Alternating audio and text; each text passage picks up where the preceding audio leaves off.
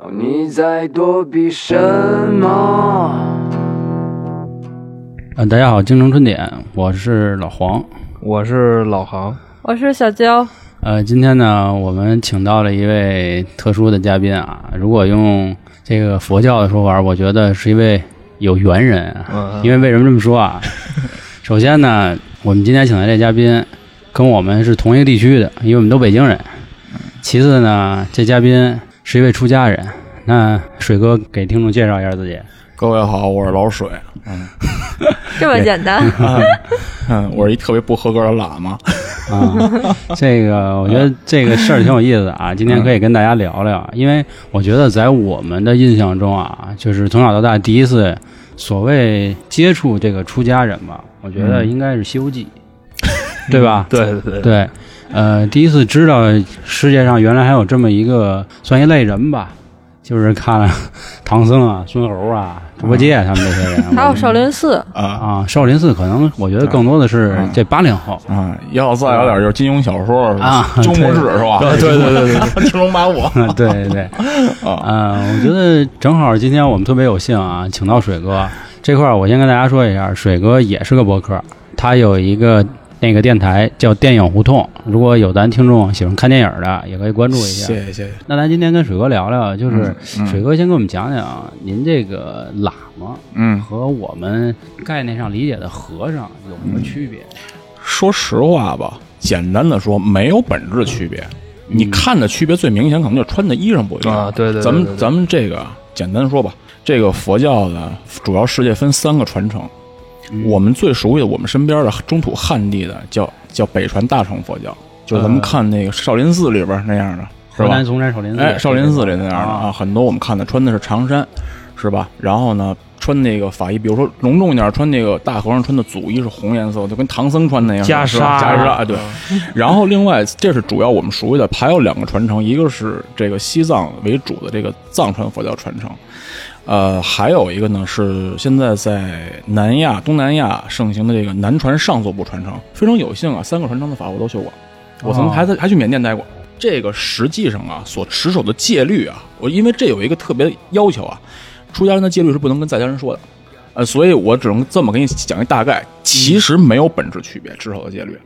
说白了吧，最最最基本的，有人说你不能杀人，包括这不能说特别恶毒那种谎话，啊，包括不能偷东西，这这是这是这是最最最基本的了，对。然后呢，还有一些比只是在一些很细的支分上稍微有点区别。再有一个就是外在形象上穿的这个法衣的形象，其实本质上没有太大区别。而且，但是它呢，从修行教法来，从戒律来讲吧，它的没有太本质区别，可能外在形象上有些区别，但是从修行的方法来讲，就千差万别了。明白意思啊啊。其实想问问您说，您当初是因为什么机缘巧合就决定了做这个了这啊？我就放开了聊了。不要太这个啊，我要是说你，我也不绷着了，就咱们哥都哥几个都是北京孩子，不憋着了，我从小也是在胡同长长大的，我的生长环境是这样，因为我爸妈都是老师。我从小爸妈都是老师，我先开始在胡同长大。我们家最早住的右安门外。前两天我回回回去一趟，早都变样了那地方。后来我最早上小学上的是右安门外第二小学那块儿，后来就二小，右安二二小。我爸是一百三十八中老师，就是啊幺三八我知道幺三八知道吧太知道了幺幺幺三八哎呀，老田儿什么的，幺幺幺三八。后来呢，我我母亲也是老师，我母亲我不知道你们听没听说这学校，北京海淀区十一学校特别有名，十一中十不是崇文十一中学，是海淀玉泉路的十一学校，哦，挨着军区大院。我后来我们家搬到十一学校就住去了。我这讲个人经历比较长了，我放开聊了啊，嗯是这么回事。我这人嘛，你说爱较真儿，从小这脾气爱较真儿。你什么事儿你得说服了我，嗯，我就发现吧，而且说点玄，我先要不要不您选这条路呢？哎，对，就是修身养性，对吧？对，你看点题。首先一个，我这说的有点悬哈，不是我听着像吹牛逼了，我说的是实话，不是 我都特别喜欢吹牛逼，你至少说实话，你看看。我从小确实对于这个我们人生活状态为什么是这样，有有很多疑问。我发现没有人能给我能给我答案。我不跟很多朋友深入聊过，就是我们人为什么是这样的形态？为什么人生下来有千差万别？我为什么是我？哎，就就哲就特别形而上了，对吧？嗯这是一方面。另外还有一方面就是，我发现我生活当中有很多问题，没人能给我一个完美答案。凭什么我得挨欺负？尤其是老师家长，他得欺负我。凭什么他妈的这个学习成绩好的人他想干什么干什么？我说人不好，你我我得挨挨他欺负。然后因为我生活比你比你们大点我八零后的，我我我挺大的对吧？我那个时候你想人多封建，北京十一学校那法西斯，我操！要是杀人不犯法，我回去我杀你校校长去，我干我干得出来，我没跟你斗啊，我 我把他们弄死，我一点我不觉得我在干一件坏事，我心里特别坦然。因为那种败类活在这世界上，就是他妈的对不是对人您现在对人类的危已经您已经修了这么多年了，危危害您心。我没跟你斗，我告诉你，航哥，为什么坏人就得他妈逼遏制？我 你你你说对不对哎，？真的啊，咱们有有幸啊，咱们应该到时候去水哥那个学校去扫听一下这位老师，就是丫当年干嘛了，能给一出家人逼成这样，你我待会知道吗？儿跟你讲，我跟你讲啊，航哥，为什么呀？你不讲道理，说这人他坏啊，许可你坏。你坏的光明磊落，我给你举例子，咱们都看金庸小说，是不是？您原来讲过金庸小说里边最典型的例子，你像这个星宿老怪，坏坏的明面，你比如说连城诀那血刀老祖，我坏的明面上我就是坏，我光明正大怎么着？别他妈装孙子！我从小就是跟老师环境里看这帮他妈逼装装孙子长长大的。有一什么特别原因呢？就是我妈跟那学校上学，我跟那学校住哈，我有一特别原因哈，我跟那学校上学上上六年哈，这孩子一天到晚二十四小时受人监视，你能想出来这什么感觉吗？就一个学睡觉边上站一个，那倒不不至于，差不多回到我我们家我爸我妈看着我呀，我睡觉不能赖。那是我跟学校里边说一个字儿，哪怕说一个字儿，我跟学校那课桌上画一什么小画儿，老师看见都得把我拿走，隔夜告诉我妈去，我妈回家晚上呲儿我一顿，而且呲儿我不是一般什么，就从你思想逻辑上跟你说，你人不是好人，啊，我就到这份儿上，你比他妈奥斯维辛还他我妈厉害。好多小学老师都都爱这样，中中中学老师也是，反正我爸我妈就对我就这样。我长这么大，说实在的啊，我没成连环杀人犯，我觉得真他妈是万幸。那真的，要不您您修佛呢，知道你知道吗？心态太极端，真这的。真，因为你你你想，我一个孩子心智未成熟，而且我还有一个，我特别要求讲道理。你这事儿我真做的哪儿不对，你说说我不对可以。我从小就是在这么一个极端环境下，就是你无可无不可，根本没有什么善恶标准，一个明确标准的事儿吧。你给我扣上一大帽子，就是说我不好，我是坏人。而且我们那时候小小，我们上学的时候，我不至少我不知道现在是不是啊。我们那时候就是，你这人学习成绩好，你想干嘛干嘛。嗯你是抽完抽、抽完喝酒打架出去没事儿，学校兜着你。你这人要是学习成绩不好，你多老实，他也说你不好，你不是好人，嗯，他就把你否定了。我的生活的环境就是这样，反正我跟你讲啊，航哥，我唯一一个万幸就是我能肯定，就是这个老师队伍当中啊，我接触到的啊，可能基层的偶尔能有那么仨瓜俩枣好的，呃，像我爸妈结婚行为毛病也很多，我从他们还身上继承了一个比较诚实、比较直爽这样一个性格。剩下的基本上即使就这样啊，很多他们根本不配所谓说为人师表，没法给一个学生树立一个道德的典范。后来直到我这脾气也就这样，后来直到是我上大学，大学读的也是一大专，玩琴玩乐队，当时还卖卖听听摇滚乐，卖打火盘，过了好些年，很偶然的因为一些缘分吧。接触到佛法，学习佛法。先开始，我就我跟脑子里边跟大多数的人想法一样，认为佛法是迷信。我也是受无神论教育长大的，是吧？我原来上我原来上学的时候，有一段时间还笃信马列主义呢。然后呢，这个我接触到了，主要是后来大概在二十岁出头的时候，接触到了我的师傅，一位高僧大德。因为我师傅就是学藏传佛教，而且是通达儒释道三门都通，最后修行佛佛教的。然后具体讲他的师傅是谁，讲传承能聊好多啊。最主要打动我的就是我看到了一个完美的人格。他所有问题都能给我答案，同时能够身体力行的让我触手可及的能够感知到一个真正善的力量。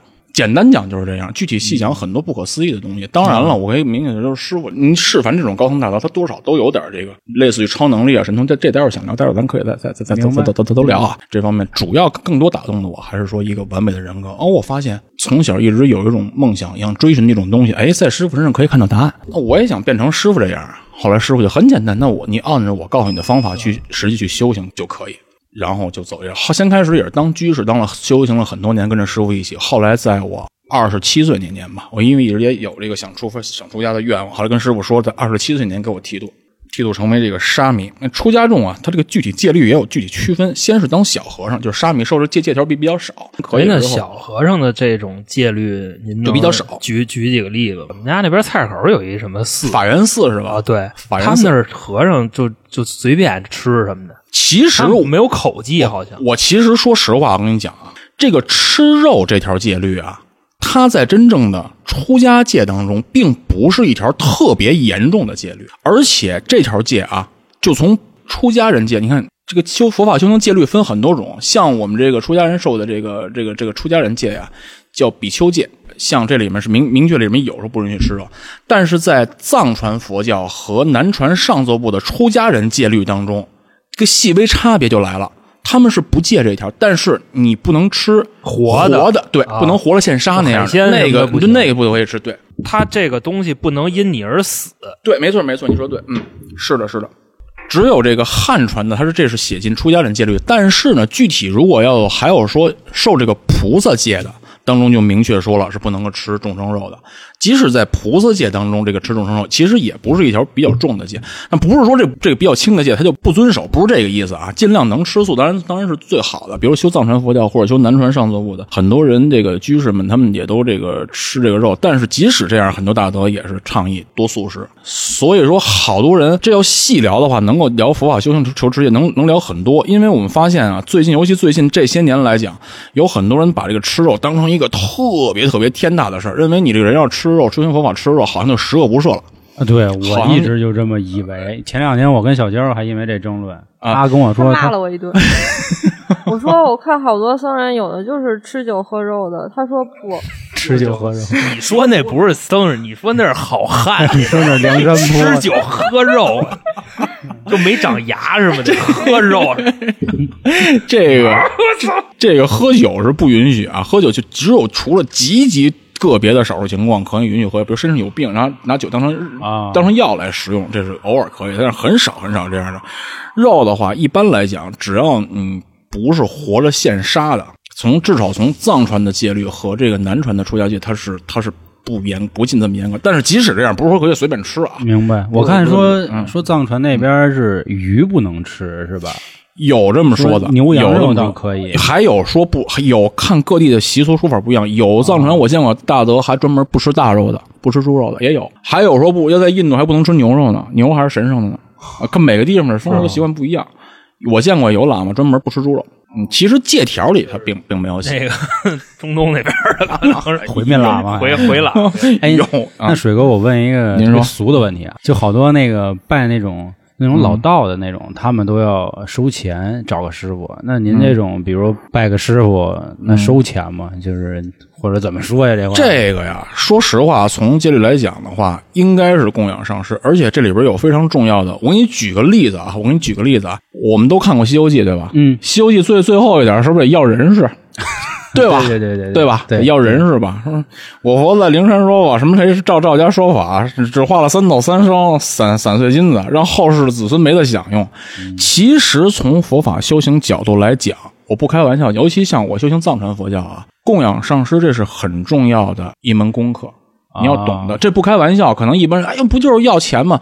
不光是钱供养，它背后代表的含义是你能不能与法起敬重。比如说，我给你举举例子啊，老黄，现在我有一个特别厉害的法，修这个法你能达到什么什么什么样的目的啊？一个比如说，至少往说吧，身体健康，健康长寿，你只要按照我这修，你能能能达到这样这样一个目的。我说了，这法必须你得供养多少多少钱。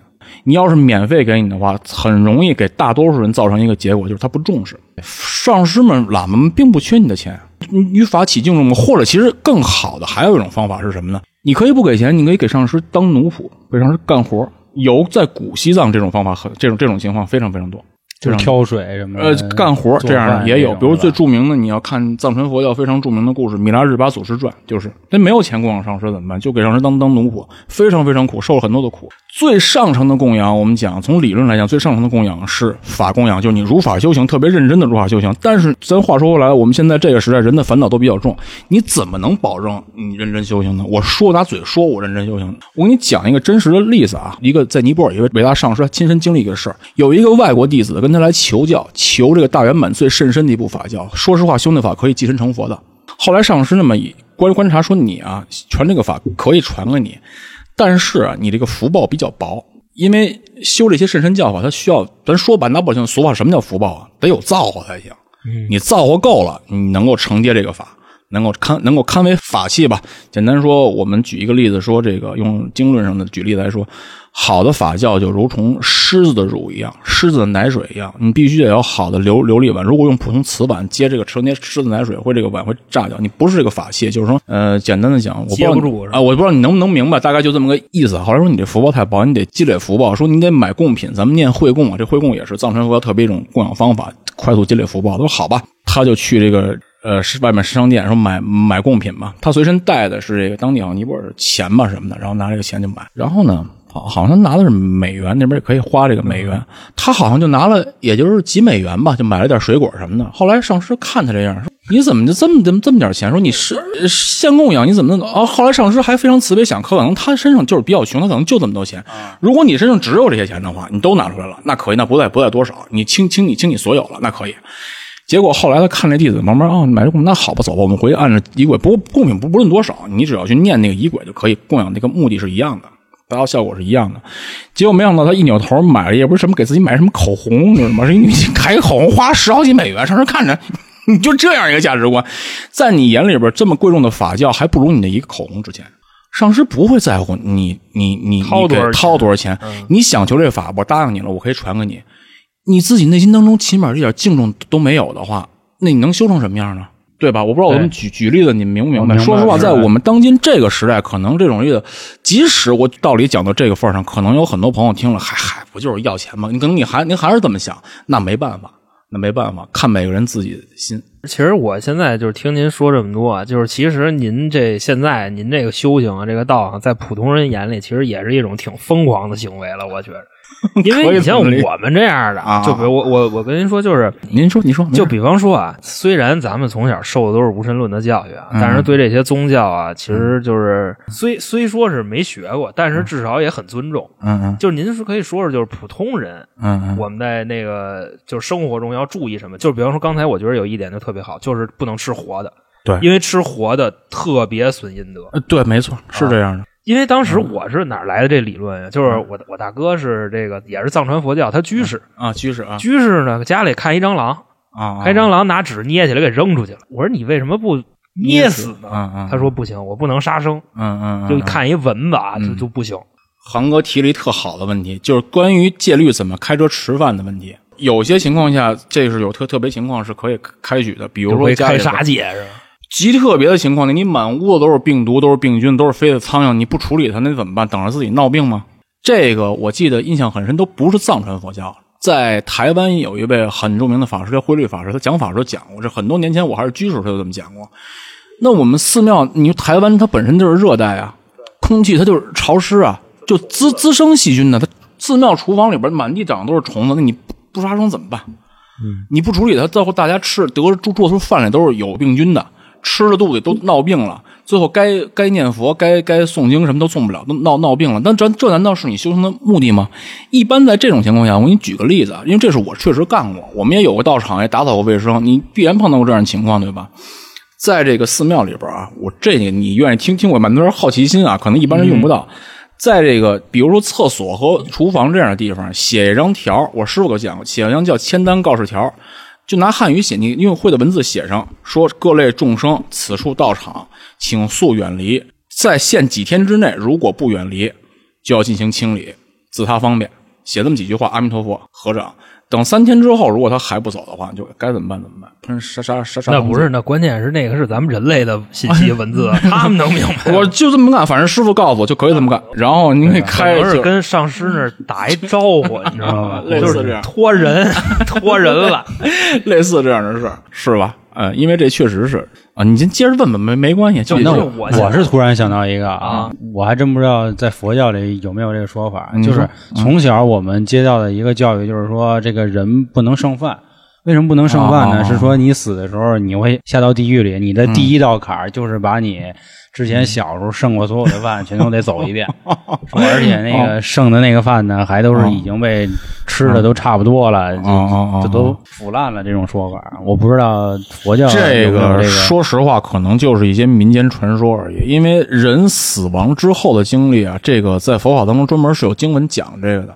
有本书，莲花生大师的伏藏教法叫《中阴文教得度》，也叫《西方西藏度王经》，有各种翻译汉语翻译版本都都有了。那不是就是最普及的汉语翻译版本，就十八层地狱是是呃，就类类就十八层地狱是关于六道的划分，就是人死之后是怎么样，你会转生到转生到地狱道以后才会说地狱是什么什么样，然后人死之后在四十九天之内经过一个中中阴境，这还跟十八层地狱那个还不太一样，还还不太一样。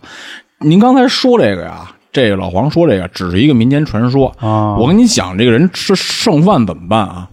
其实我们都会有一个习惯，如果是尤其是修行藏传佛教的一些老修行们啊，会有这样一些。首先一个啊，按照咱们别说佛教信仰了，按照一般民间咱们都讲，别浪费粮食，这是肯定的。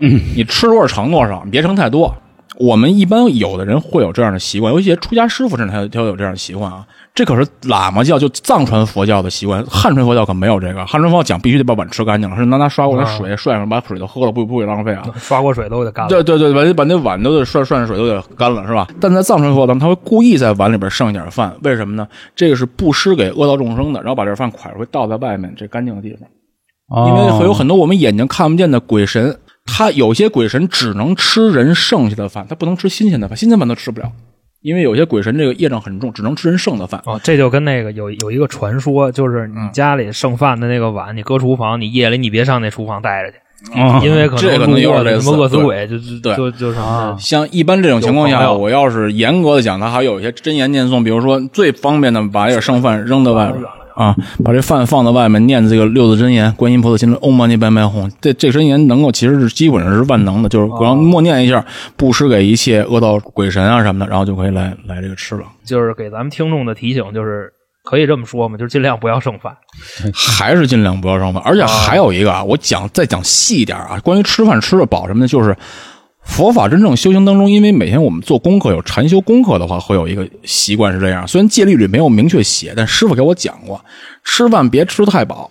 对健康也不好，你能吃、能吃两碗饭，非吃非吃到十十十分饱、八分饱，不不不太好其。实说说白了，其实吃太饱也是一种浪费。你不饿了，你还吃还是浪费。对啊这不是说你自己呢吗？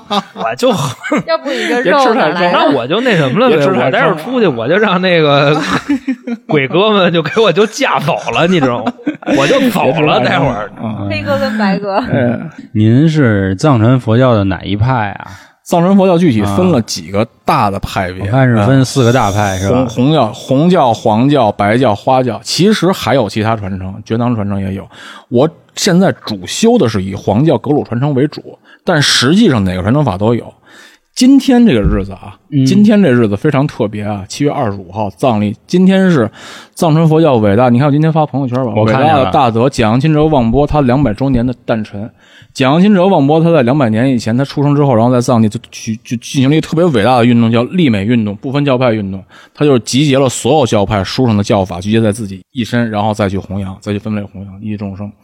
这样非常了不起。说其实具体在佛教当中，具体在细致分每个门派是什么，只是他在修行禅修或者止观方法上有一些区区别，在对于世界的认知上面呢有一些细微的区别，其实是殊途同归的。但是为什么感觉就是藏传佛教给大家的感觉就是特别神秘？而且我感觉就是藏传佛教的那些佛的那些图吧，都是那个每一个佛脑袋上都有骷髅头，然后那个凶神恶煞的那个样儿然后他们非特别欧美是吗？就是倒不能说欧美愤怒本尊是吧？啊，对对对，都是那样，就是感觉跟比如就是我们小时候看《西游记》那种什么如来啊，这这观音啊，就他们都是那样，就跟这个莲花什么的。跟跟这个一般的汉传佛教，这个跟那人们一般脑头脑当中对于佛教的认知有点差别，是吧？有点差别。对对，这个跟他修行的教法是有关系的。只要牵扯到这个密乘教法了，一入密乘教法，因为我们说这个，哎，具体细讲比较比较复杂了。密乘分成四四四个种类啊，完了说事部、行部、瑜伽部和无上瑜伽部。我们一般可能你们咱们曾经看到的啊，这个像大威德金刚什么的，就属于是无无上瑜伽部了。实际上在汉传佛教当中也有密乘法，只不过平常我们接接触比较少。是不是这就是所谓的什么密宗？嗯对是这个是吧？对，密宗的哦密就是这个。为什么称为密呢？它就是有一些特别殊胜的方便和加持力吧。我们所谓看到这些愤怒本尊，实际上它是因为一些特别的因缘而化现而来的，达到一些不可思议的目的和一些这些佛菩萨们他们的愿力。我告诉你这么一个原理：所有的一切的你看到愤怒形象很可怕形象这样的愤怒本尊，它都是依大悲心而化现来的。一大慈悲心，没有大慈悲心是修不了这这样的法的。所以一般我们修奋斗本尊法是非常慎重的，你弄不好自己容易出问题。好多人就随便特别随意的修这个，比如说这个大卫的金刚或者金刚手什么的，其其实其实就有些有些不太严谨有点修崩了啊、不太严谨，反正是你要是具体出什么出什么，就比方说，您看老黄，他适合 不是我看不了修点什么，我看不了，就老黄这人其实特特操蛋，你去去去你大爷吧！就能不能修身养性一下？啊，这个我觉得这个他老黄说到一个特别有意思的事儿啊，就是大家总觉得不论是修道的或者修佛的，他们一定都有一技能，就是算命，要不就就是看面相那种。其实严谨的讲，在佛法当中呢，不太提倡这个。真正严谨的修行当中不太提倡，但是并不是不提倡，并不是否认，并不是否认它的力量。其实我们经常看释迦佛的传记，有时候经常看释迦佛若若干大弟子当中有持持戒第一，有说法第一，有议论第一，是不是有神通第一？其实我看过更细的传记里面，他讲佛的在世时候弟子当中就有算命厉害的。有算命题、占占卜题、观星题有，这只不过经律观观星是。啊，经律当中不能给你写出来，因为佛不主张这个，而且人家观这真正，而且也讲天机不可泄露，真的真占卜第一人家那大法师，人家也不不拿出去炫耀显摆，拿着蒙蒙钱就胡不不干这事儿，是吧？好像还真是很少有出家人做算命哈，嗯，还真是，在好像都是老道。对是你见那个，其实好多就是瞎子是吗？不不是什么他妈孙瞎子，就那个我认知里边的大师傅啊，和尚师傅、喇叭什么的，好像都是这个驱魔这一块威风啊。老道都是算命威风，老道驱魔就经经常挨揍，你知道吗？你小时候看镇不住治治病这个片儿什么的。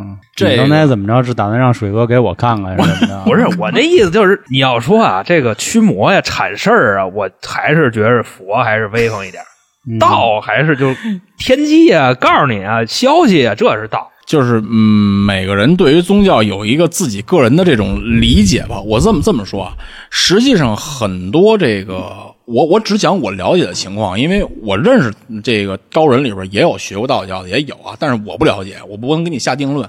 我只说我接触到的高僧大德里边啊，有藏传的佛教的喇嘛的当中有打卦的方法，也有这个打卦方法，其实啊，它通用的一些方法，比如说文书占卜法，我我自己也会。你要想算，我也可以。帮帮你算，但是我跟你说实话，我算的呀，不是每次都准。我也跟你说实话，我不能蒙你是吧？你别乐听着不是水哥，您这就不能。我跟你说，大师没有这么说话的。我就你大师必须屁大师，我不是大师，我跟你装装什么孙子呀？对不对？你是不是大师？一般都得是，就你就信我，知道吧？你你就就甭管，你知道吗你就信我。你要不成，你打我来了，待会儿下回是吗？不能不能，我就咱就是说，这个实际上你要是看这个卦辞、这个占卜法、这个本法本，你要看的话，他也会给你讲这个占卜这个事情。占卜吉凶本身也是依佛法教理，如一切都是如梦如幻的，不要太执着这个事儿。就跟这个占卜这个卜梦境什么的，包括这个，我不知道佛法里面有没有看面相的，我还没有。我知道的占卜方方法。这个法本里边是这么写的。那您说那个就地阁方圆这词儿，这都哪儿来的？这是从道教里来的，是吧？我天庭方啊，地地阁方圆。而且还有一个情况是什么？我只说啊，在很多高僧大德，我只说藏传佛教喇嘛里面的高僧大德，实际上他们的打卦只是一个方便。什么叫方便呀？你想问他什么事儿，他拿眼睛一打，他有大神通，有他心通，他能预知未来，他早看出来了。但他不能显神，因为有些大德的戒律里边讲了，是不能够随便给人显示神通力量的。他拿打卦当成一个伪装，假模假式拿念神念珠啊？我告诉你，其实他没念念珠之前就知道答案了。有这么一个，他连他连那你今儿为什么过来的都呃差不多没来呢，就知道你得来，有时候就绕了，你知道吗？一见着那么邪乎倒没有，反正就一见着这人来了，一看大概这面相，说怎么回事，能他知道很多姻缘。因为我其实也也听说过，也知道也这类类似这样一些事儿，确实是有的。我还有一事儿想问问您啊，我觉得可能会有一点不敬。没事，你说，就是您现在应该算是哪一个级别的？没级别。不不逗啊，这不逗啊！就最初级那个小和尚、小喇嘛，只是出家年头，白白白混这么些年，没有任何级别。这这也没法分什么级别。你要真正讲和尚、出家人有什么级别，你要上佛学院学多少年，说经历什么闭关，比如说吧，按照这个藏传佛教佛学院来讲，你要学多少年，要考试，考试通过了，可能给给堪布学位。比如说这个，就能指导别人修行了，是不是就有点跟那个什么主管经理那意思？这么说有点有点亵渎那嘛。不是不是不是不到亵，就有点太通俗。比如说这个汉传藏传佛教格格鲁派吧，有考格西这一说，格西是什么呀？就教授，大概是能指导别人。但是格西一般来讲的话，他可能在经论、学习经论、经论上要多一点。像其他几个传承，红教、白教，可能他讲的堪布，堪布就是他实修，不光是经论好，实际修行禅修，他可以指导别人修行，到这级别了。然后一般来讲的话，修行要经历过很长时间闭关，或者你修行有成就了，必须得是其他高僧大德他的上师验证他确实是有有成就了以后，会给他授金刚上师位，就是可以给别人传传秘法了，就有这资格了。这个是比较常常见的，差不多就就就这意思。其实，在我们好多人的理解里啊，就是出家人不应该是就跟尘世就切断了姻缘，嗯 是不是应该这么说？如果这个人完全出家人，他脱离尘世的话，那他出家的意义度化众生又从何而来呢？是不可能跟世界脱脱节的。这就是我讲，现在我们尤其是中国大陆，我们汉语语境大环境当中，很多人对于出家人的生活啊、修行啊有很多误解，认为出家人一一定就是要什么什么样，一定就是要安静的，一定要他穿一个什么样的衣服，平常生活是一个什么样的状态。其实不一定。比如说，我给你举个例子啊，我们现在都想老师的形象，你觉得老师应该是什么样？老师就应该是我们想的那样，站在黑教室里边，站在黑板上面，特别威严，给大家传授知识。你知道老师的祖师爷孔老夫子他教书是什么样吗？就是一帮人在那里闲聊天甚至一块下河洗澡去，就那样，对不对？你说谁规定老师必须这样的呀？你老师的目的是什么？传道授业解惑。出家人的目的是什么？用我最大的能力去度化众生，然后让人结成善缘。即使你没有办法完全度化你，至少我们结结一个善缘，扭转人们头脑当中对佛法的错误观念。这我的目的是不是达至少短短时间就目的就达到了？就是举个例子，就就比方说今儿晚上咱要吃烤鱼，嗯水哥在就不行了，啊，那，条鱼得现现宰，就不能吃嗯那个，啊对啊，只能你宫保鸡丁儿。你你少少造点啥也，对，没没差不多，差不多是这意思。宫保鸡丁儿就是这意思啊，你宫保鸡丁儿，你这鸡不能现宰吧？啊，是 是是，对吧？你说点一宫保鸡丁儿，后边现给你拔毛，那疯了，对吧？这废话。啊，不是，咱就结合这个生活来说嘛，因为毕竟现在我们也都是普通人。嗯，我特别理解这个，因为我也是从这一步来的，我特别理解这人我觉得嗯，我前两天就是跟小娇，我们俩一直在较这个劲。我理解里的和尚们，俩讨论佛法，不不不，不是佛法是关于出家人应该是个什么人。小娇跟我说，他在新闻上看到就好多，比如台湾的那些和尚，嗯他们也有就是什么结婚的、抽烟的、喝酒我的什么这个。我说确实小娇娇姐说的对，有啊碰过，有。我说这不可能，我说他们就肯定就是那个花和尚，这那 那个他们都不正经。后来我那天自己还上百度还看了看，好像还真有这样的。有一个前几年最著名的一个事儿，是一个出家师傅跟一个女的比丘尼私通，让人现场逮着了。哎呀呵，最著名那事儿是吧？啊比丘尼，咱是一个反正是是尼姑，就是出秃子啊，就差不多就是就这意思。这这种叫法不会 净反正尽量不这么叫啊，就是尽量不这么叫。女众师傅我们叫叫叫女众师傅也也叫也叫师傅，女众啊，对，就是我们平常对尼姑的这种称啊 是特别不敬的，是吧 尽量不这么叫，反正尽不是我当着人家肯定不这么叫，就啊平时嗯嗯。那好像北京的喇嘛的寺庙是雍和宫对吧？北京最重要的好像雍和宫一个，还有一白白塔寺也是。哦，白塔寺也是白塔寺是花教寺庙，只不过现在里面没有出家人。我我一直以为白塔寺里住的是什么老道啊，就他那感觉特别像，因为白的，塔玲珑塔对塔玲珑玲珑对，玲珑宝塔第八十六层，啊 白塔寺，你这琢磨什么呢？没事想我就想问直接知道，就问我们嗯我们不管是春节还是什么时候，觉得遇到了灾啊，或者觉得这嗯个生活不易啊，就是去拜的，就是到底有没有意义？这么跟你讲啊，娇姐，拜总比不拜强。但拜了，说实话，我阐述一个事实啊，灵的少，对吧？我们生活以往经验当中有灵的，灵的少。好像是他要人人人都灵的话，人人都去拜去了。因为你没修，你知道吧？对，还是修行不到。其实拜完了是不是还要还愿呀？呃，还愿这说法，佛法里边至少到今天我还不知道，这只是民间说法，没有还愿。哦但是有一个什么方法，我跟你说，这是我我一般，如果你想有什么事儿的话，你可以这么干啊。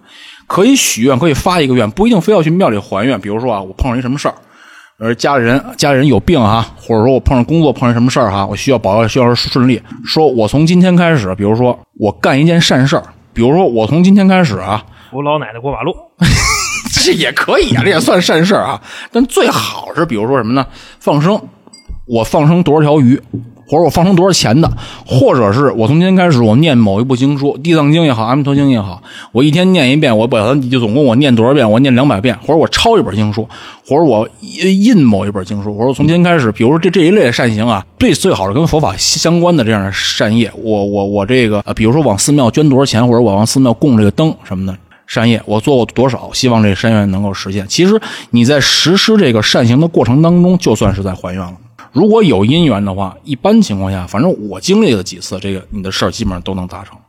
明白就是我心里默念，我觉得我希望我最近的那个事业比较顺利，然后我在这段期间或者是以后的期间，我要做一些善事，对或者是以及抄经书这种。对，最好是跟佛法相相关的，不是航哥说你也可以是好事儿就可以，帮着哦帮着困难的人也可以。我是说我见着困难人，比如说见着乞丐，我给他布布施，这也算。花子比我们都有钱。所所所以说，你可以选择不干去。我我举举一例子啊，我举举举举一例子，或者比如说啊，我从今天开始持守戒律，从今天开始我不吃活的东西了，也可以，这特别好。我从今天开始，我多长时间之内我吃素？然后说仨月，我吃仨月素。那如果说就在我这段时间，嗯，我要是做了一些什么不好的事情，可以吗？那就该你办了。什么叫不好的事儿？我不 不太理解。就太大的呃，怎么说呢？骂人、跟人打架，娇儿姐，你举这例子呀，得相对而言。不过这个话题又岔岔开了，可能一般人认为这打架骂人是不好的事儿，在我眼里看啊，我是说我个人看法啊，有些情况下逼你没办法，该打的打的，该抽的该骂的骂的，我就这么认为的，真的。有些人该办就办他你，没杀他，你知道吧？哦不犯贱，就你骂街，你别骂的太花。你这是逗，因为我跟你说吧，我虽然是出家人，但是我也生活在这个世间，有很多人你必须有一些特别方法去对付必须得卸压。才行，他才哎不逗哎，这人他妈就不知好歹。你跟他好好说就不行。我真的我经历不止一次，就在喜马拉雅平台玩，我天天玩，有时候我听会儿直播，你知道吗？这直播平台就是这样，一言难尽不是。那水哥真的一言难尽您有这时候吗？就什么呀？叫几个 叫几个师傅，咱这儿花呀。叫几个师傅有点难，谁跟我干这个去啊？就师傅们之间也都关系都特。不过我跟你说，就我知道的，反正这出家人内部的事儿不好太多说，说出家人内部的坏事您。就可以说出家人跟跟跟咱们这个尘世之间的这个事儿，你知道吗？我这么跟您说，你要这要聊起来就就开了，待会儿可以细聊啊。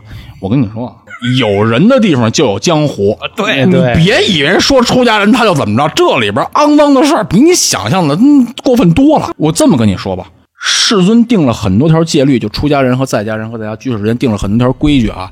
大部分规矩我都能给你们几位解释清楚，唯有这么一条规矩我是没法给你解释清楚。我自己是在家，我自己是居士的时候也说不服我，就是出家人和尚他干了再大的坏事儿，你这个在家人你不能挑他的不是，你不许说。你不许出去宣扬去，你出去宣扬你的你的做错，恨的比他比他还大。哎，对你比他还大，他明明就是他就杀人放火，你不许说。我是居士的时候，我也不明白，那凭什么不能说呢？后来我出家之后，我才慢慢明白这是为什么。说白了就是一句话：你行你来，你要行你你剃了头去，你一当和尚，你干干的比他好，你牛逼。你是居士，你没当和尚，你没吃那出家的苦，你就别说他。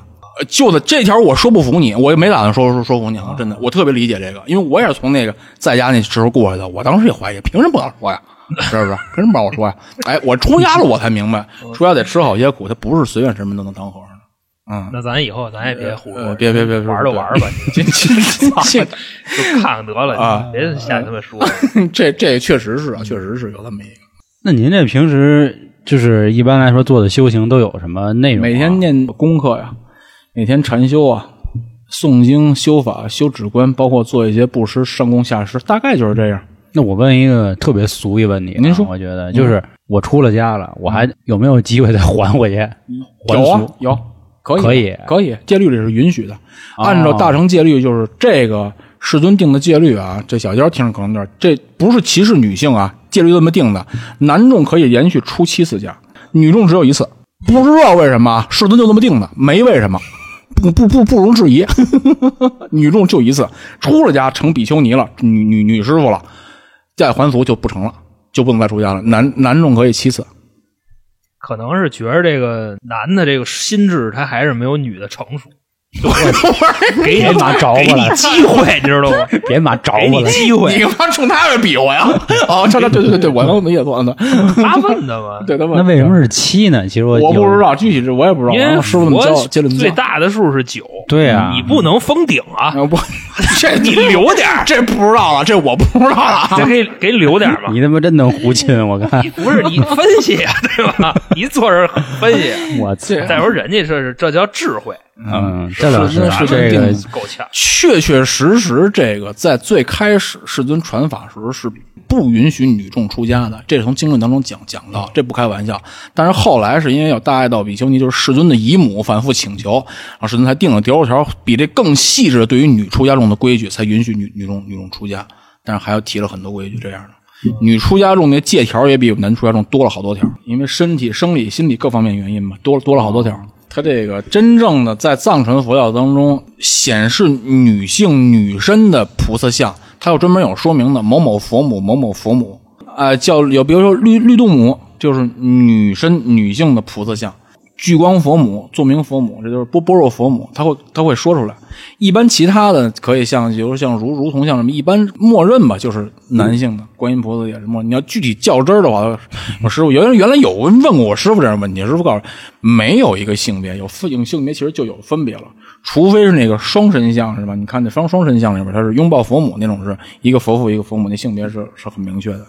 那我接着问个问题啊，就想问问，就是说，比如家里人，嗯、不论是比如生病啊、去世啊，或者怎么着，怎么能使用佛法这种东西对他们进行一个算祈福，或者是什么样的一个说法吧？就刚才我觉得就有没有类似这种仪你说那式？那经，你印一个 贴你你贴你指的家人是谁家里人？是我自己家里还是每个人？咱们大伙儿家里人？大伙儿大伙儿大伙儿家里人啊首先一个说，就是如果是家里人有亲人去世的话，这个我们是有一个特定流程，就是比如我们现在非常有名，藏传佛教圈里很有名的啊四川的五明佛学院特别有名。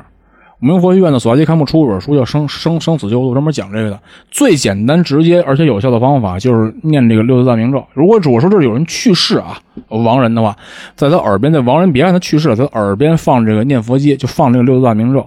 这个加持力就很大。包括刚才说那个城市解脱轮咒轮啊，如果是有人生病的话啊，让他自己或者是让他的直系亲属去多做善法，祈祷他。比如说是延年益寿也好，或者如果咱说实话啊，碰到这样的老人年纪太大了，得的说白了绝症了，你就祈祷他离离苦得乐，就别受那么大罪啊，因为这平常我们都碰碰上过。应该说是临时抱佛脚吧？我觉得其实就有点那意思，就大家可能平时都不信，呃一到越到对就是感觉自己特无能为力的时候，觉得所有的所有的所谓佛呀、道色啊，色 迷包相片儿倒霉笨挂摊儿，有点这但是就确实，但是啊，其我们都知道临临时抱佛脚是不是这个作用不会太明显，但临时哪怕你抱一下佛脚，也比什么都不干强啊。对，尤其是如果要是有人去世在亡人身边，尤其上半身啊，头顶周围转这个经轮，这个加持力是特别大的。包括为亡人写他名字去供灯，就是您给我们讲讲这开光到底是什么意思？开光的含义很简单，就有这个佛像或者说法器，迎请诸佛的法身，它这个力量安住、融入和安住到这个法器当中。简单讲就是这个含义。但是开光的修法就比较复复杂了，反正我还没有能力跟。比如那种就是，比如去个潭柘寺或者去个哪寺，说说我买一佛珠，或者那您帮我开个光吧，他呃，就这个给开了。这个念珠的开光啊，念珠加持跟这个佛佛像开光还不一样。念珠开光我自己现在可以，因为我们有这个念珠加持咒。佛像是真实的迎请这位本尊，比如说观观音菩萨，或者说是释迦牟尼佛或者阿弥陀佛，他的法身安住在这个佛像里面，这是经过开光的，这是很复杂的一个仪式。就我知道，反正藏传佛教里边开光仪式特别复杂，挺是挺复杂。那你像咱们日常看那种开光，就比方说一大师。拿着你这东西跟手心里一搓，然后一念，哎，就给你吧，开开完了。有这样的，你别说有，现在啊，就我知道最简有特别复杂，也有特别简单，就有简略的。嗯，北京雍和宫，雍和宫里边专门有间开光室，人家师傅就念两对对对句经有一个啊，可以，他只要他有大德开许那么干就可以。但是这个可能能力不一样是吧？这不是我说这东西的能力不一样，这咱们就不好具体的再再分别了。反正人家你就比方说，就比方说老黄，老黄身上有一有一链儿，啊，然后让那个师傅给开，师傅给他念了一个，嗯嗯嗯，然后我这儿呢有一佛牌，哦我拿着找一更威风一师傅给我开的。啊那我们俩，比方说我们俩上去泰国啊，啊，真的阴气重的地方啊，嗯他那可能就不好使，我这可能就好使。这个我没法保证，我没法给你下定论啊。不是，我说有没有这种情况会不会存在？不过呀，我跟你，我只能给你侧面回答。我你直接问题，我直接回答，我回答不了，啊我不敢拍拍拍。我知道，我知道。您但确实，同一个法器，经过开光次数多的话，可能能力会强一点。我给我看哦，还能连开呃，开光很多次也可以，就跟那名画可以好多皇帝什么的，就盖章那意思嗯是吧？我我确实有这样因为我们在网上看到过，有一些这个大德在世的时候，给一些这个加食物生物反复开光，开光过很多次，有这样的，开光过很多次，加持就把自己这这能力注入这个东西哎，对，里边。肯定加持更加稳固嘛，那个意思应该是有这样的，嗯，哎，我就总感觉就是在娱乐圈啊，就是很多明星他们反倒信的都是藏传佛教。其实我姐姐就是我大爷的孩子，是一个特别虔诚的一个藏传佛教徒。对我，但是他应该只是个居士，因为他也没剃度什么的。然后，但是他我看就是我前阵子大爷去世，他都是走的那个藏传佛教的那个一个算怎么说送葬的仪式吧。但是最后可能是因为那个国家政策也是走了火化了，对，所以我就是一直有个疑问，就是大家之所以信奉，是不是因为他有点什么所谓比这个河南少林寺的这种就是这个佛法要更？我觉得我说的话不威风一点啊，对，啊只对，只能用这个。可能有一些这样的元素，但是我个人觉得，作为一个修行佛法的人，只能说每个人的缘分不一样。可能有些人他对这个更加有神秘感的东西更有兴趣，更能让他升起信心。你对一个事儿有信心，你信你信信得过他，他有神秘感，更能让这人增加信心，是吧？啊，这这可能就是缘分的一方面，缘分那种体现。我很多人对于道教也有信心，他觉得那更更神秘，那他跟道教就有有有缘分，是吧？这就是缘分的体现。是因为总感觉像什么、什么王菲、陈坤啊，他们这帮什么谢霆锋这个，连杰也是藏传佛教啊、对对对，他们都是杰杰哥，就是用用用我们俗人说，是不是就挺邪的，或者说就是确实是法力比较高强？这个确实是有这个高僧大德，他能达到一些特别的、比较特别的一些事儿的目的。这这种情况不是不是没有。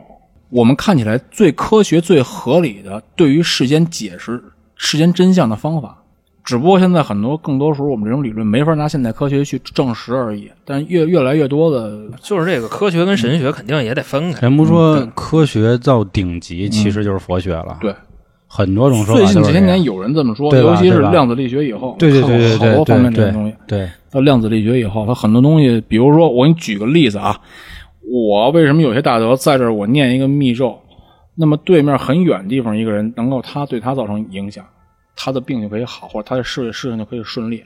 其实我看过相应的文章，那具体的名词我讲不起来，我记不住啊，太复杂了。就是量子力学当中一种粒子的同频率振动，我看过那讲得特别哇，绕一大圈，我看其实说咱们这个世界存在不也都是就是同频震动什么啊这这种东西？包括这个量子纠缠是吧？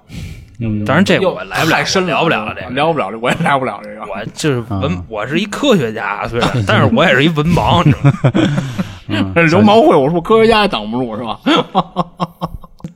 那闭关的时候，嗯那都干什么呀？就纯念经。这个我自己没有特别严谨的那种闭关过，有过比较比较短的吧。其实就是在一个，比如说比较理想的，一定是心无外物，没有更多打扰，不做太多杂事儿，不娱乐。闭关其实闭关所谓闭关就要持守很多，遵守一些条约、一些一些一些规矩的。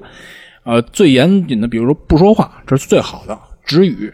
闭关、哦不说话，你我这我止过语啊。你要真是止语有过这样经验，你就知道止语是一个特别舒服、特别有意思的事儿。你第一天可能觉得有点受不了，慢慢的静下来以后，到第二天、第三天以后就非非常舒服了，觉得自己生活在自己一个小的世界里面，外物与我无关，那个感觉很安静。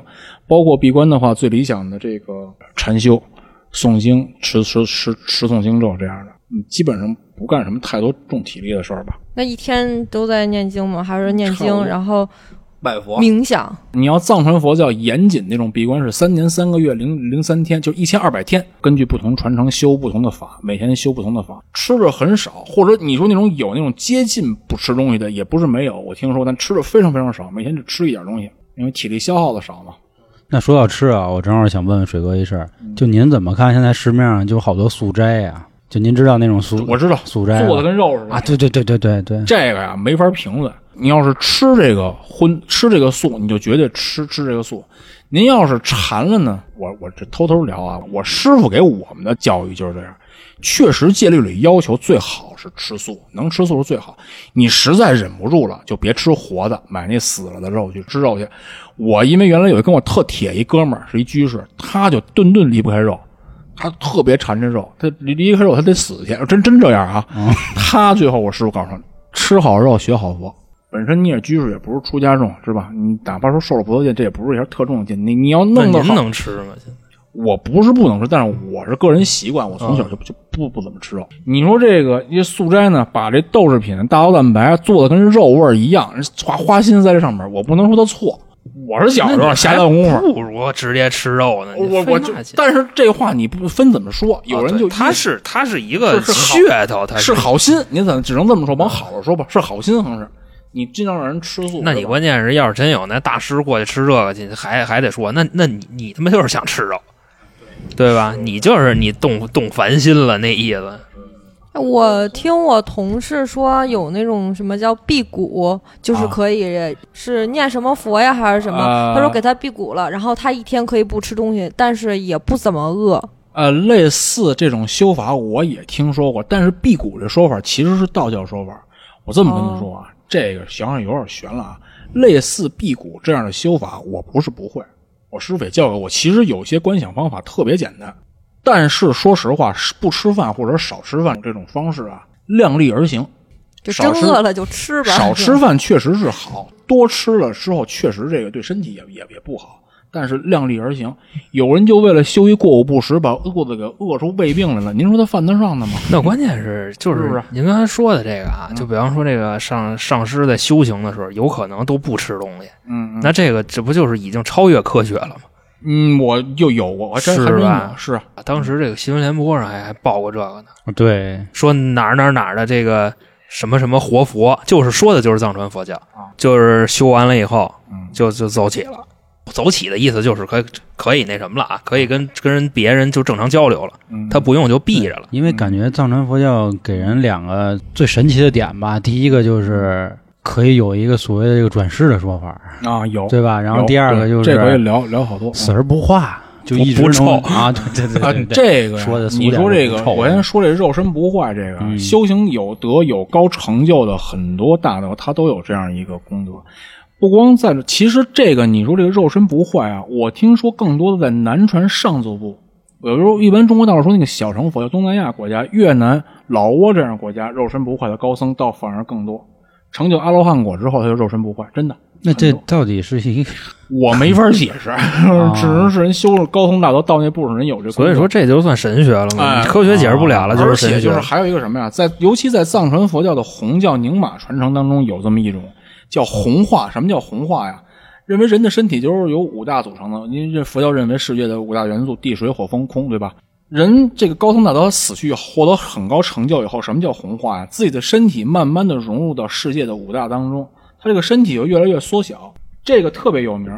最近几年还有很多大师都显现这样的红化，像前几年去世的，像四川色达的那年龙寺年龙上师，年龙上师也是有佛母的，也是瑜伽士。他他死他去他去世圆寂以后，你看那个红化，身体缩小了，就盘腿坐着，缩好大概就这么小了，最后火化以前就这样，就是这可能是所谓说肉身不坏。这新闻我也看了，看了？啊，看了。很多大德都有这种红红化现象啊，这是很很很那这就只能用真是科学到极限，就是神学这个或者佛学的说法了。其实刚才咱聊啊，我听您刚才说对这个冥想这个词儿，你觉得挺有意思的，因为我啊听说说冥想的最高境界就是什么都不想，放空自己。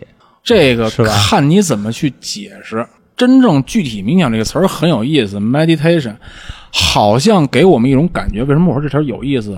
在你开始冥想之前，开始禅修之前，你自己心里就清楚的知道想要答案是是什么。对啊，对吧？嗯我走这样一个过程，但这里边具体去细节去把握，可探讨的东西就太多了。因为冥想禅修的方法太多太多了，每一家每一派每个师傅教的冥想方法都不一样，不是，就是说在家待着，然后就只吃就是现有的这些东西，喝现有的水，不不接触任何事物人，你那叫躺尸，那不叫冥想。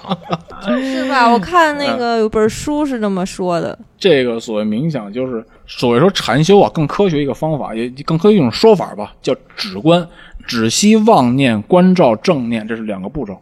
止息妄念就是把自己我们一切烦恼、妄想、世俗生活的一些一切干扰你当下这个找保持正念的东西，我去去除掉。止息妄念，什么叫关照正念呢？就是你把你心安住于一处。比如说最简单的，咱们说念佛，咱们最通行见的汉地不是净土法门嘛？净土宗什么叫念佛？净土门就是念佛，就是阿，就是念阿弥陀佛，念那会儿念六个字，南无阿弥陀佛。观想方法，这次什么叫止观？止息妄念，关照正念是什么呢？正念就是安住在六字洪名上面，就拿着念珠啊，或者不拿念珠也可以。阿弥陀佛，南无阿弥陀佛，南无阿弥陀佛，把这个心完全安住在这个上面，这就是一种最简单的冥想方法，meditation。它它它要达到一个什么目的吗？冥想这要具体说就玄乎了。你要是从这个净土法门，它的目的就是是您就是说玄乎的话，就是我们普通人能听明白吗？能听明白，但你听着比较悬，啊那就悬悬点儿，悬就是悬点儿悬点儿。就是往生净土啊。它的目的就是死后往生净土，或者说最厉害的啊，当下契入弥陀本愿，就是说当立地成佛了现见现见极乐世界啊，有这样的。我跟你说，历史上就是我们知道有高僧也有，修行的居士也有的，活着的时候就可以感知到极乐世界的这个存在，念到一心不乱这样的。哎，那包括这只是举一个例子极啊，乐什么样？您知道？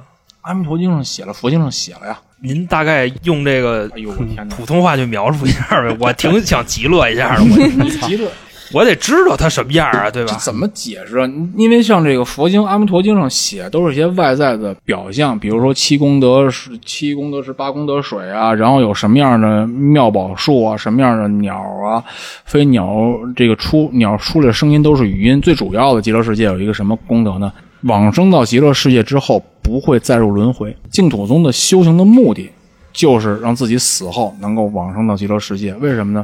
因为极乐世界有一个最佳超胜的地方，就是往生到极乐世界了，解脱六道轮回，不会再入六道了。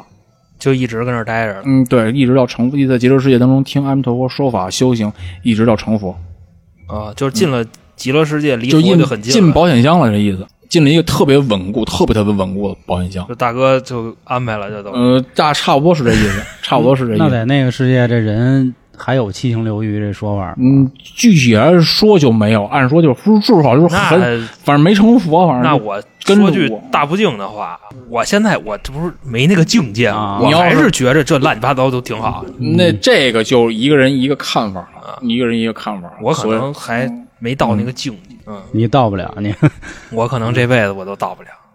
反正有没有什么灵异的呀？就比如说，就是现在不是好多有那种就感觉嗯我鬼上身我明啊，或者白小姚说的那意思，就是嗯在好多人的想法就觉得，呃，出家人首先就是诵经，然后其次呢，可能就是给大家开开光，念念咒佛 佛，然后还有第三件事儿，就除妖，干的就是对对，就是除妖，就是您除鬼。铲铲过事儿吗？您给我没铲过事儿啊，给没给人我没铲铲过事儿啊。您知道谁我经历过铲过事儿。你看，聊到正题了。哎，行，不是这个，您水哥，这个待会儿您就是您把能说的说了，就是您认为能说的说了，就是您别您别天天说我哎，我先叭叭叭叭说说说完了吧，我这这别播，我说的这，太遗憾。我后边说的这都能播啊。哎我先好，说点玄乎的，我先给你讲一下。哎，你是想先听这铲事儿的是吗？对，先听铲事儿，就是您是跟着去铲事儿的是吧我？您是这铲事儿，我我是亲身经历者，就是您哦铲的是您的事儿不。不是我没事，你别急，慢慢。其实事儿也不太长，我跟你讲啊，这是原来好好几年以前，我跟我师傅刚出家那会儿，说实话十多年以前了，我跟我师傅一块儿去哪儿呢？这地儿也能说出来是吧？东北盘锦，出大米的地儿，弄点弄点弄点串儿，老想着吃这玩意儿。跟跟师傅 烧烤 喝点酒，烤点串儿什么的。这个这个，您说我这算胡说？嗯，尽量不开这种玩笑，尽量这他妈就是就是胡说，尽量不开这种。我接着讲，接着讲。那年啊，当时是那儿有一个寺庙，出家师傅不多，然后请我们师傅去，然后我跟着师傅一块去了，刚出家，然后也学学学规矩是吧？磨练磨练我自己。当时呢，就出这么一个事儿。有一天中午跟早上跟那个寺庙那个他有那个斋堂吃饭的屋子呀，窗户也是夏天啊，窗户都开着。寺庙这大和尚啊，不是我师傅，寺庙当地的一大和尚，一老师傅，然后跟他开会，跟我们正聊聊事儿，说寺庙事儿。窗户开着，你看外边来一人，一女的，二十多岁吧，不到不到三十岁，行吗？后边跟人 后边跟什么意思？什么叫行就吗？就我说您长几分儿？呃不不不，胡请胡请胡请，你这不是我这个 老一捧哏的，本你是能本能啊？本能，这女的站窗户边上啊，你你说寺庙那种古式窗户，她到齐腰怎么能看上上上半身？你们这庙里的方丈在吗？就说话就这味儿，就我这味儿唱。戏的京剧是吗？不是你听我说完了，啊就这味儿。你们这庙里的方丈在吗？我们一看这人就不太对劲。这老和尚一看见人，知知这肯定不定什么事儿，乱七八糟事儿来来，不愿意搭理这事儿。东北关外啊，这种被上身乱七八糟事儿挺多的。方丈开会去了，走了不在，就想想把他撵走啊！就想把他撵走，就不想搭理这事儿。你管是不管啊？他这是干干嘛的？他算是。完事儿，旁边人问了一句：“你什么事儿啊？”女的跟那儿：“我是观音菩萨，我想借这个人的嘴说话，我不想让这个人说话，让他把嘴闭上。”一听这就，后来当天啊，这事儿就糊弄，我就给他打发走了。啊，结果过几天，有一天我们正办事，我当时在寺庙里边干的是什么事儿呢？在厨房做饭呢，这叫点座。这个是呢是要一挺重要一工作，掌管做饭，我正跟厨房收拾东西呢。我看见那女的又来了，找关系了。这女的闹了半天，她后边跟着俩成年人，一中中年的一男的，一女的，中年一男女。我以为看着以为是两口子，不是。那中年男女，那女的是这女孩她妈，那男的是女孩的舅舅。他舅舅当地，哎，他舅舅在当地还有点关系，认识点人。他舅舅通过人脉关系找着这寺庙的这老和尚，说你帮我处理一下自己家这外甥女，不知道怎么了，从前一天之后，就有突然突然有一天他告诉自己观音菩萨了，就这个了。这老和尚那推不掉了，找找他当地人了，当地官面上人了，走白道了，弄弄吧。老和尚呢，就是普通的寺庙那种汉传佛教寺庙和尚，大和尚住过禅堂是吧？做过做过法力可能那什么哎样的哎，这意思，就说来吧，那你跟我上庙里，上大大殿来吧，大雄宝殿拜佛啊，皈依佛，皈依法，带着女的拜拜佛，不能闹腾，还跟那胡说八道。这老和尚跟这儿啊，看见我师傅跟后边站着呢，就托说托人了，我老老和尚说指后边，算了，你老不听我的话，你别找我了，你找他去吧，指着我师傅，你找他吧，那是你师傅，把这碟菜布到我师傅这儿来了。本来我师傅也不愿意管这事儿，没这缘分，不上赶着管。你是谁？我不认识你，不是说是有人上赶上来，我要管你的事儿。谁让你背后多少事儿？你们家怎么回事？乱七八糟这种多多事儿怎么办呢？是吧？他干嘛找这累赘啊？不想管。哎，可是老大和尚把这事儿布到我师傅这儿来，咱不能躲呀，要不然躲是吧？啊，管呗。后来啊，什么就这？我也不怕，我是观音菩萨。我看到这儿，我就没理这茬儿。我快到中午饭点了，我该做饭去了。我侄子其实是赶紧做饭，别耽误大伙吃饭。我刚进厨房，跟着切菜，正准备下锅炒菜了。嘿，就听我外边师傅喊我，藏我这法号，你们你都把我吓坏了。我以为我犯错了呢，我特怕我是，我以为犯错，哇，我赶紧跑去了。我看这师傅，好家伙，拎着那香板子。你知道什么叫香板子吗？没看见过吗？寺庙里边，汉传佛教寺庙里边有这个禅堂里有这个香板子。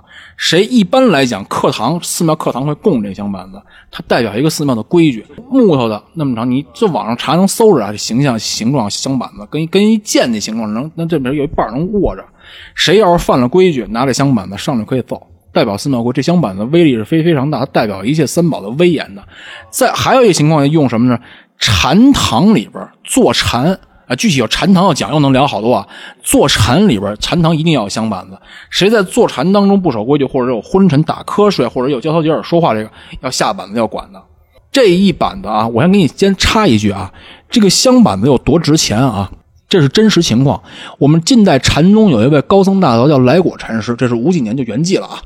近代从民国时代一直活到解放以后，来果禅师他在上海高敏寺的禅期是非常有名的。那克西求证，那个修行成就者也是很多的，很多老禅和愿意去。来果禅师他在世的时候就出现过这样的情况，有这个女的居士去寺庙供养他，说：“师傅，我给你寺庙供养多少多少钱，供养多少钱，我就求你一件事，你你用这个来高敏寺禅堂这个香板子，你打我几板子可不可以？因为我们修行佛法有一个重要的课题就是忏悔自己无始劫来的业障和罪业，对吧？无始劫来我们干了很多很多坏的事情，有恶果的。怎么样，这个恶果快速去去除呢？叫忏悔业障。怎么去除业障？一个最快的方法，其实打打板子打板子能最快速去除自己业障。当时来我禅师就这句就说：“师傅，我供养寺庙多少多少钱，我家里多少富翁有钱，我都供养给高敏寺供养寺庙。你打我几板子可不可以？”来我禅师说：“你给再多钱也不打，为什么？这一板子太值钱了。你要想挨板子吗？可以去后面禅堂打七去，老老实实坐船坐坐船的时候该下板子，板子自然会下来，不用你一花一分钱，板子也下来给你消除业障。就是你跟拿钱买是买不来的你，跟你闹就就打你，你要上赶着 那那福报什么的能一样吗？上赶着不一样啊。不是对啊，啊，就是你就诚心闹跟那个那不一样，肯定不一样啊！我就给你举个例子，就是说这香板子它有多多值钱，这一板子下去，可以说平常你顶你送多少斤，你磕多少头，也不是一板子下去消业障，恨着恨不得啊，真是有那个业障病啊，有那个长生期慢慢慢性病啊，下几板子下去，这病就能好。你接着听，往后听啊，接着接着往后听啊。我就听我师傅在外边喊我，喊我名，哎呦我我以为吓坏了，我以为我穿犯什么错，赶紧跑去看我师傅，背着手拎着一板子，就把课堂里那板子给拎拎出来了。我师傅虽然说是修藏传佛教喇嘛，禅宗的什么修法都懂都通啊，拿着板子，我一进去看，嘿，大雄宝殿里边这小家伙跟地上趴着呢。我后来才一打听，我才知道怎么回事。他跟那大殿里边胡说八道，三宝圣地跟大雄宝殿里边当着佛像挑挑衅，还告诉自己观音菩萨。我说观音菩萨这呢，我师傅气的搁那看着，什么观音菩萨？你不就是黄鼠狼子吗？一句话我就，呵，你还挺厉害呀，让你看着，呵，你跟我师傅挑衅，我师傅那脾气比我脾气暴多了，把香板拿过来就跟庙就跟大殿里面开始抽他，开始揍他，那不是那这不是占便宜了吗？让他打了你，谁让你跟人闹啊？不是你他就找这个来了吧？是不是？不是他就是想上升上上身，给人家就其实最低等的出马仙儿，就毁人家，说白了就是出马仙儿，就是最低等的出马仙儿，拿拿来吧，贪贪点供奉，贪图点人家的吃吃喝，大概就这么这么个意思。嗯，我师傅开始收拾他，你庙里边三宝是三宝圣地，好大大殿里边，你这胡胡闹，你什么玩意儿？臭下三滥，揍他！等我进去的时候啊，这这娘们儿也跟地上趴着呢，跟那昏着昏着趴着啊。歇歇我一上歇够呛了，我我我师傅当时就说：“去跪那去，念米芝麻。米芝麻是什么？是我们藏传佛教黄教每天都修诵的一位宗喀巴大师的赞颂祈祷文，就几句话，很简短几句话。我当时不知道这发生什么事儿，师傅让我念，我跪着念呗。说念啊，其实特别扯着嗓子喊，就那喊这个喊这几几几句话。震的那是当时我告诉你啊，我为什么这事儿我记忆犹新呢？我这辈子就唯一经历那么一次，当时我刚喊了没有两两三句呢啊，就跟那电视剧里演的似的，跟编好似的，腾一下这女就就爬下趴地上，师傅，你别念了，我难受。你别念了，我求你了，别念了。我心说他妈你不让我念，我就不念了。我师傅让我念的，紧箍咒呗，就是这嗓子差我比那还厉害，你知道吗？哎呦，我跟地上开始折腾，闹，你说那那搁火上烤，你知道什么感觉吗？就那就那样，跟地上滚打滚儿哇！我为什么我记性深呢？我自己是什么货色，我知道，我修行的不好。就就打念完了，您这还我还有这个法力啊，感觉吗？是吧？对，就有那种其实我这感觉，其实我知道不是我的法力，一个是上师的力量，师傅的力量，再有一个是这几句经文的力量。后来然后，那那那那娘们跟地上啊这么叫唤，完了啊夸张，你知道吗？可一看那不是不是装的。我不管这个，我还得接着念。对师傅让我念，后来一会儿我就我就后来我不看他了，我看着上面看着佛像，闭上这儿啊念念念了几句话，大声喊啊！一会儿我师傅就听我师傅在后边喊：“出去，滚出去！”啊！我这错，我错了，我走！就跟跟一跟那个出马仙儿说让出去啊，对，出去跟走。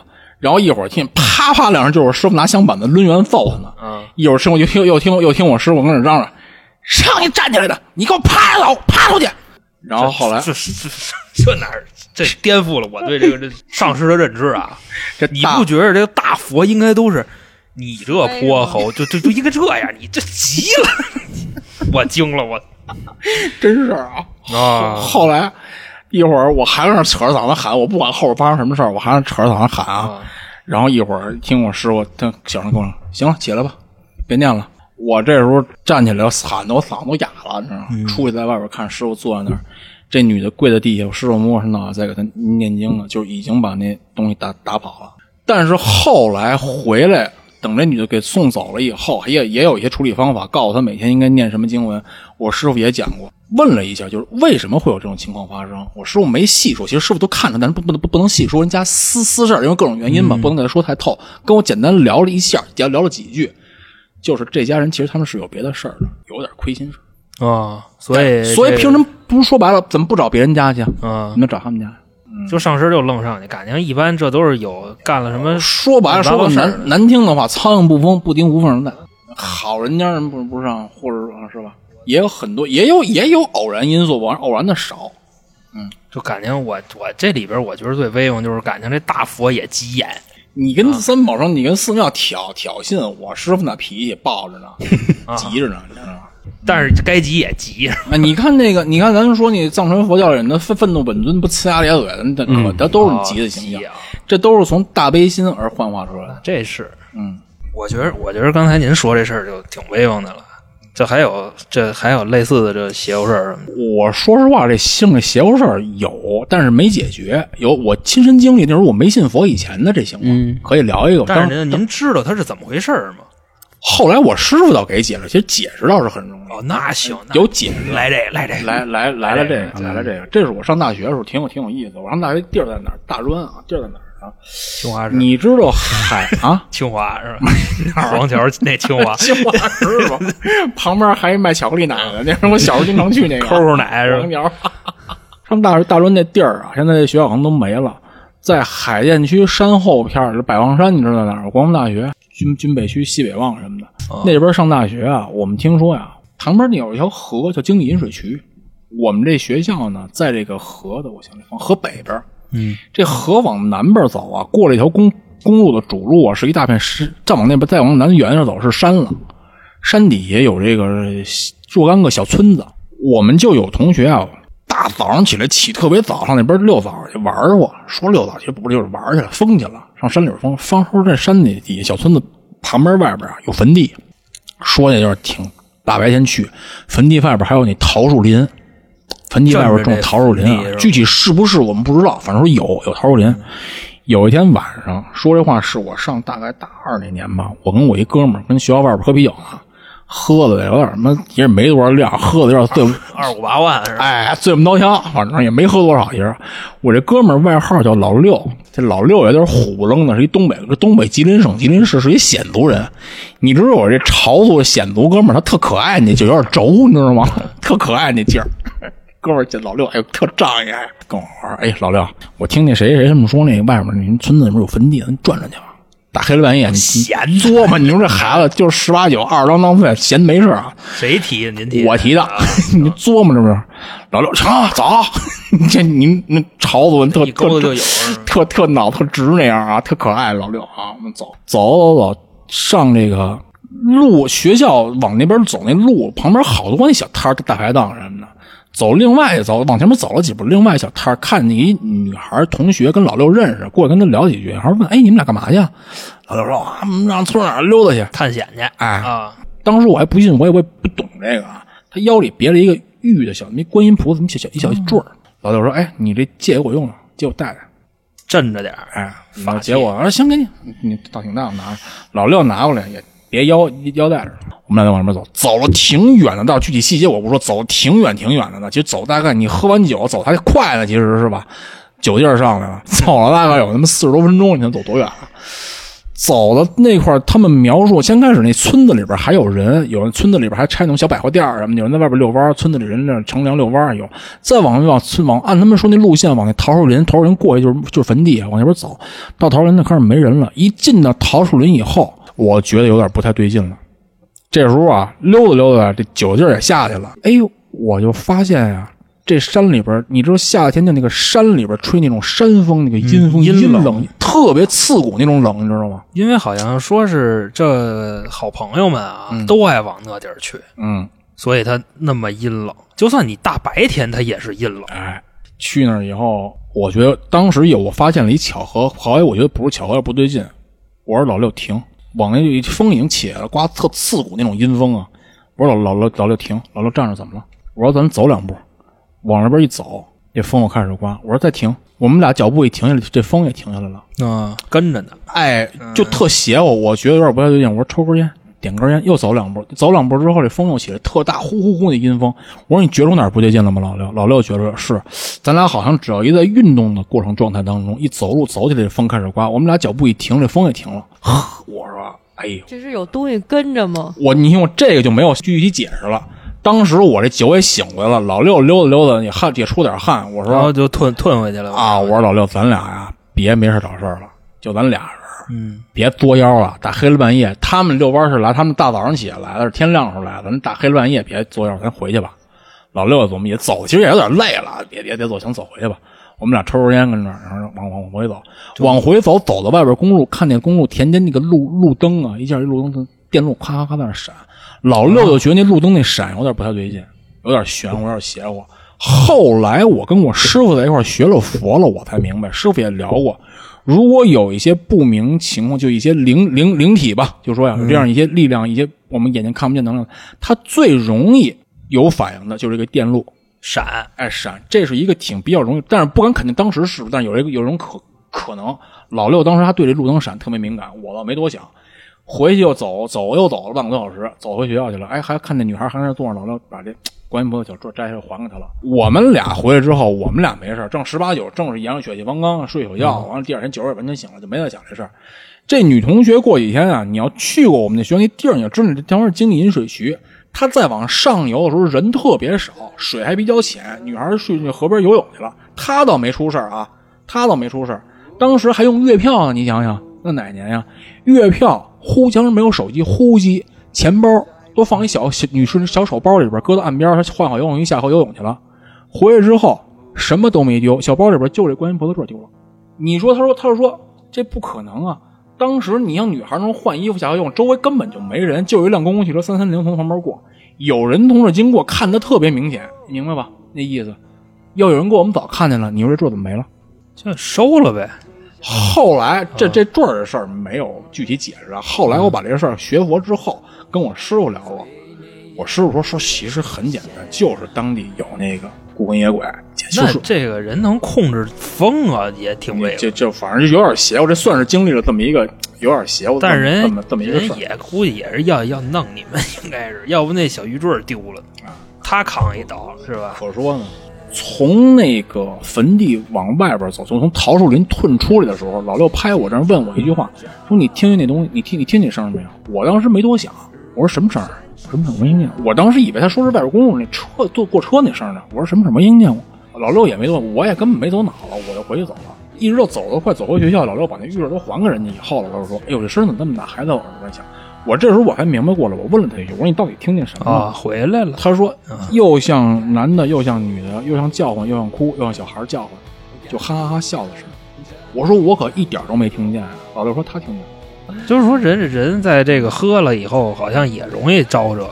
这个能量场低是吧？哎，那水哥，刚才咱说这么多啊，我想问问您，就比如说像我们这种普通人，想接触佛法，或者说有这个方向，就是去信吧，您。有没有什么建议给我们？其实现在资讯很发达，资讯很发达。然后你要是愿意的，多接受一些这样这方面的资料就可以。我比较有一个建议非常重要是什么呢？就是找一个确实有实修经验的人，给你一些正确的建议，别瞎听瞎谁说什么就别自己百度去。对，别听风就是雨。对你百度的基本上好多词都不能说绝对错误，反正很不严谨。嗯，是。比如我举，我可以点名说啊，比如我们现在外边看的，包括像什么，很多人喜欢看这南怀瑾的书啊。其实南怀瑾的书基本上都，尤其在牵扯秘法修行这方面啊，包括禅宗，我认识很多中国大陆汉地的这个禅堂的师傅们啊，都对他非常大的非议，完全就是胡说八道。讲那国学其实也能，我们不评论啊，国学我们也我也不懂啊，反正就从秘法修行，纯粹胡说八道，千万别看他的书，就是听点人。正正确的建议，你要愿意要了解的话，回头我也给你，咱们私下再多再多沟通，看哪位上师的书，是吧？看哪，比如说某个电影、某个纪录片，可以值值得看一看，多了解。嗯，那抄那个经书的话，是上哪儿找？抄经书，我跟你说，九儿姐，这很容易。你要想抄经书，现在外边特别方便，某宝上面，你你找有那个，你像抄某一本经书，你一搜，它有那个，就跟咱们小时候学毛笔字那红模子似的，嗯有那字模子，你直接拿笔过来，你就给你抄。必须用毛笔啊。不不是毛笔，拿钢钢笔也可以。哦，嗯，你这跟字帖他那个是真的吗？那个是经书是不会错，没有这真假的秘书。你抄，或者你要愿意的话，拿点干净纸照着书抄一个，这我都干过。抄着放点声，嗯，放放声。买买兜子鱼、泥鳅什么的。我把你给放生了吧？我这就一条命，人家那千千万万条命，不是你你放我跟放他们的福报不一样，你放他们多，人不是说众生平等。